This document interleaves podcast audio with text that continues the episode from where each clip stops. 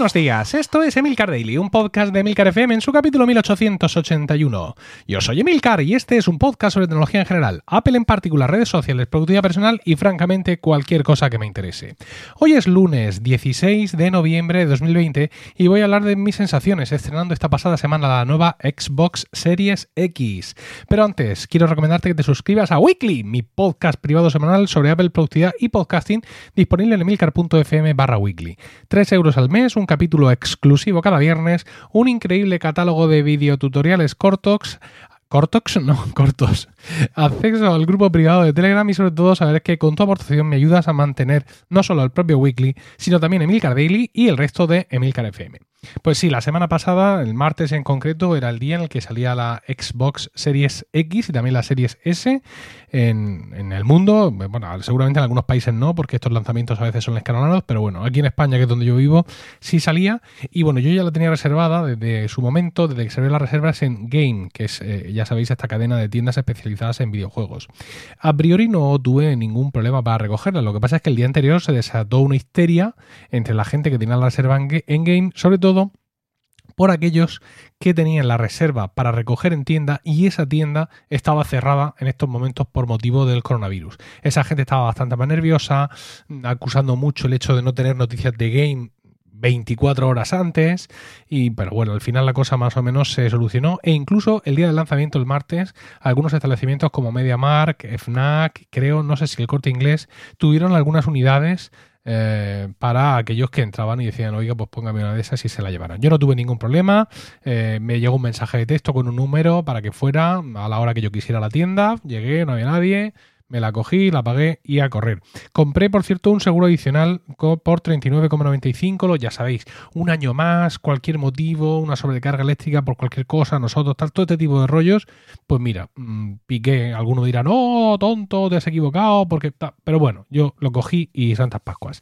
Eh, la presentación de, de la Xbox Series X, que es la que yo me he comprado, es brutalmente inmejorable. Esto ya lo estábamos viendo en los días anteriores por la prensa especializada que estaba haciendo reviews previas, incluso comparando el packaging de esta consola con el packaging de la, rival, la PlayStation 5, que ya ha salido en Estados Unidos, Japón y no sé qué sido más, y en España sale esta semana que viene. Bueno, esta semana en la que estamos realmente.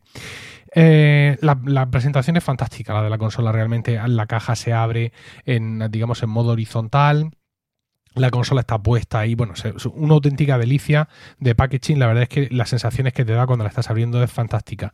Eh, un, olor magnífico a cacharro tecnológico nuevo, por supuesto. Y bueno, esto ya lo sabía, bastante más grande que la Xbox One S. Tiene un diseño espectacular, es, ya sabéis, un gran cilindro, un cilindrín, bueno, en este caso un cilindrón, con esa rejilla arriba. Se puede poner horizontal, aunque pierde bastante realmente, y más en mi caso que la tengo que poner horizontal y dentro del mule de la tele, con lo cual más que, que pierde es que no la veo. Pero bueno, ya os digo, muy, muy, muy bonita, un diseño muy chulo, aunque mucho ojo con el diseño de la One S, ¿eh? ¿vale? Porque en este caso, esa consola, que mm, digamos más nativa de poner horizontal, como era blanca, pues sí la veía. Y cuando la he estado empaquetando y metiéndola en su caja, una caja y un empaquetado bastante más convencional, eh, he pensado, ¿cuál Artifex Pereo, no? Que decía Nerón. Eh, qué gran artista muere conmigo. O sea, qué, pieza más chula de diseño y de, ingeniería y de, todo estoy metiendo en esta caja. Yo, em, no sé, me parece muy bonita la, Series X, pero creo que la One S es mucho más bonita, más elegante. Entiendo que hay motivos de disipación, etcétera, que llevan a Microsoft a hacer una caja más grande y que dentro de lo que se puede haber hecho, creo que lo han hecho lo mejor posible. Pero mucho ojo con esa One S porque yo pienso que, marcará un antes y un después, un hito en la historia del diseño de las consolas. Bueno, la consola nueva se pone en marcha con la aplicación Xbox que existe para Android y para, y para iPhone. Ignoro si no tienes ninguno de estos teléfonos o no te da la gana, si la puedes configurar a mano, entiendo que sí. Pero vamos, con la aplicación lo haces en un momento. Y una cosa que me gustó mucho y es que me dijo, bueno, pues una vez que ya has hecho login aquí con tu cuenta de Microsoft, mm, tienes otra Xbox en tu perfil, ¿quieres que restauremos en esta la configuración? Y yo le dije, hombre, por supuestísimo que sí. No sé de qué me estás hablando exactamente, porque no sé qué configuración, mm, eh, qué, parámetros son los que ha replicado, porque realmente no estoy muy metido en esta historia, pero lo hizo y todo fantástico. A partir de ahí venía el momento de instalar los juegos, que eh, pues en, estos tiempos de consolas modernas lo de instalarte el juego es una cosa complicada. Es decir, tú tienes el CD del juego y piensas que lo metes y te pones a jugar y estás muy equivocado. O sea, metes el CD, se instalan 700 mil millones de gigas en la consola y luego ya si eso empiezas a jugar. Bueno, pues tenía dos opciones. Una, lo que es instalar los juegos desde el CD o desde la nube, para aquellos juegos que tengo comprados en la nube, o aquellos juegos que estaba jugando eh, desde el Game Pass de Xbox, que ya sabéis que es esta especie de tarifa plana mensual que se paga por tener acceso a un montón de juegos. Y luego tenía una opción que yo hasta ahora no había podido em, aprovechar, que está en la Xbox, también estaba en la, One S, y es oye, cópiate los juegos desde otra consola que haya en la misma red local. Mi One S no la, no la retiré, o sea, la retiré del mueble, pero no la desconecté, estaba conectada. Y entonces, pues desde la One, eh, desde la Series X, yo veía la One S, la seleccioné y dije, mira, este juego, este juego, este juego, este juego, te los traes para acá. Pensando en que esto iba a ser más rápido. Pues no era así.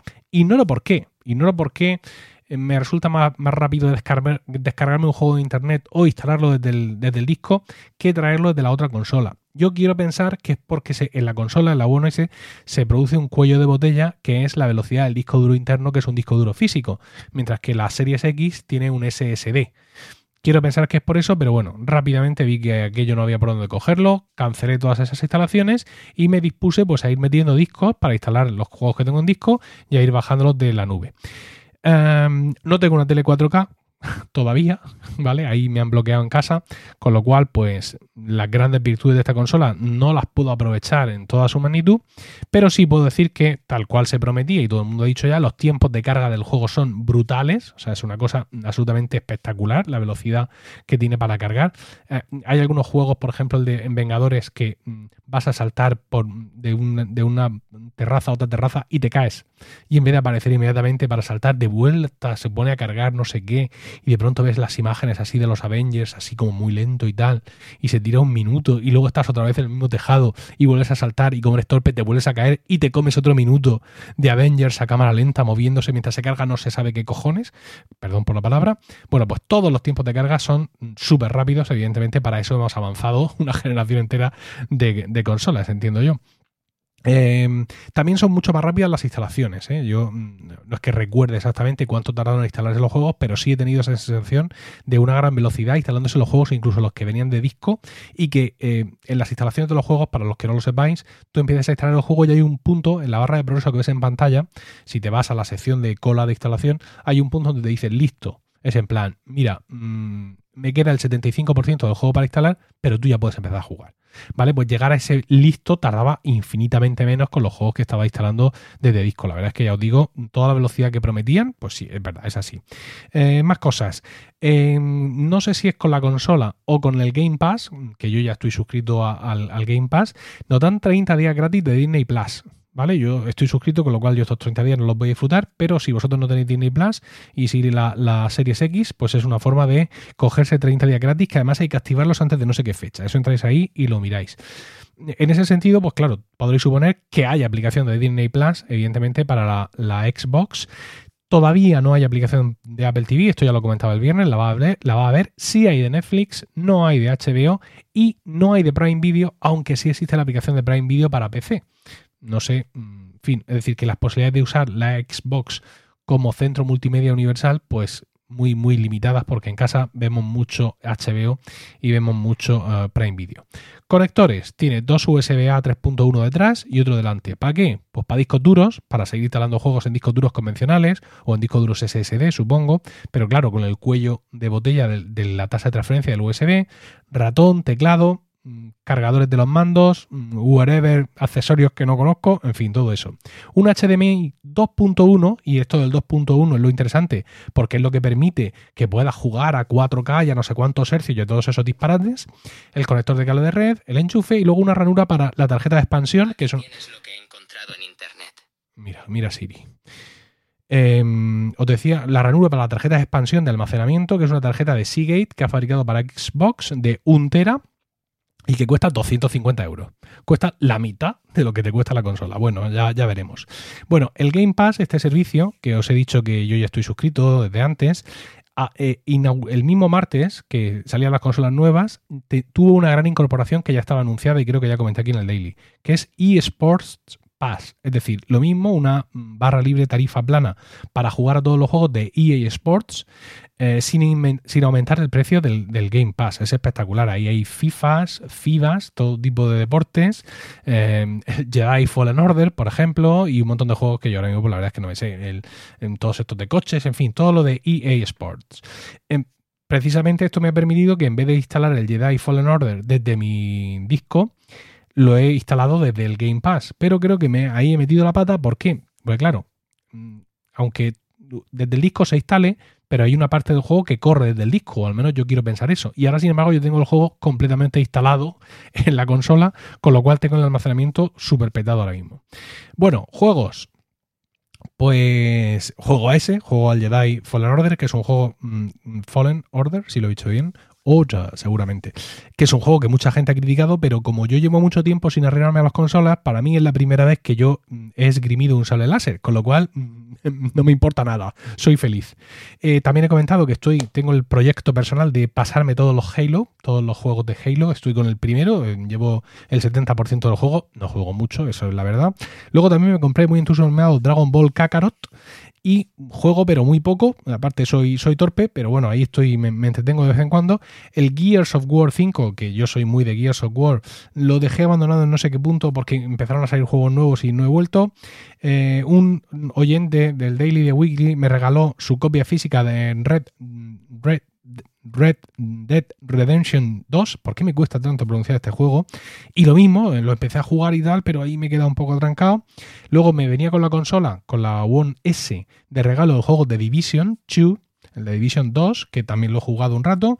Estoy jugando a uno así muy chulo, que es como una especie de aventura de unos mellizos, eh, que uno de ellos es trans y hay una historia de su pasado y tal. La verdad es que en, la historia es chula y, en fin, lo juego bastante. Y luego me compré, los juegos más recientes que me he comprado son el Ghost Recon Breakpoint, que apenas he empezado a jugarlo un poco, y el Avengers, que también es un juego muy criticado, de esto es un desastre, la gente no está jugando, el estudio está perdiendo dinero. Pero ¿qué quieres que os diga?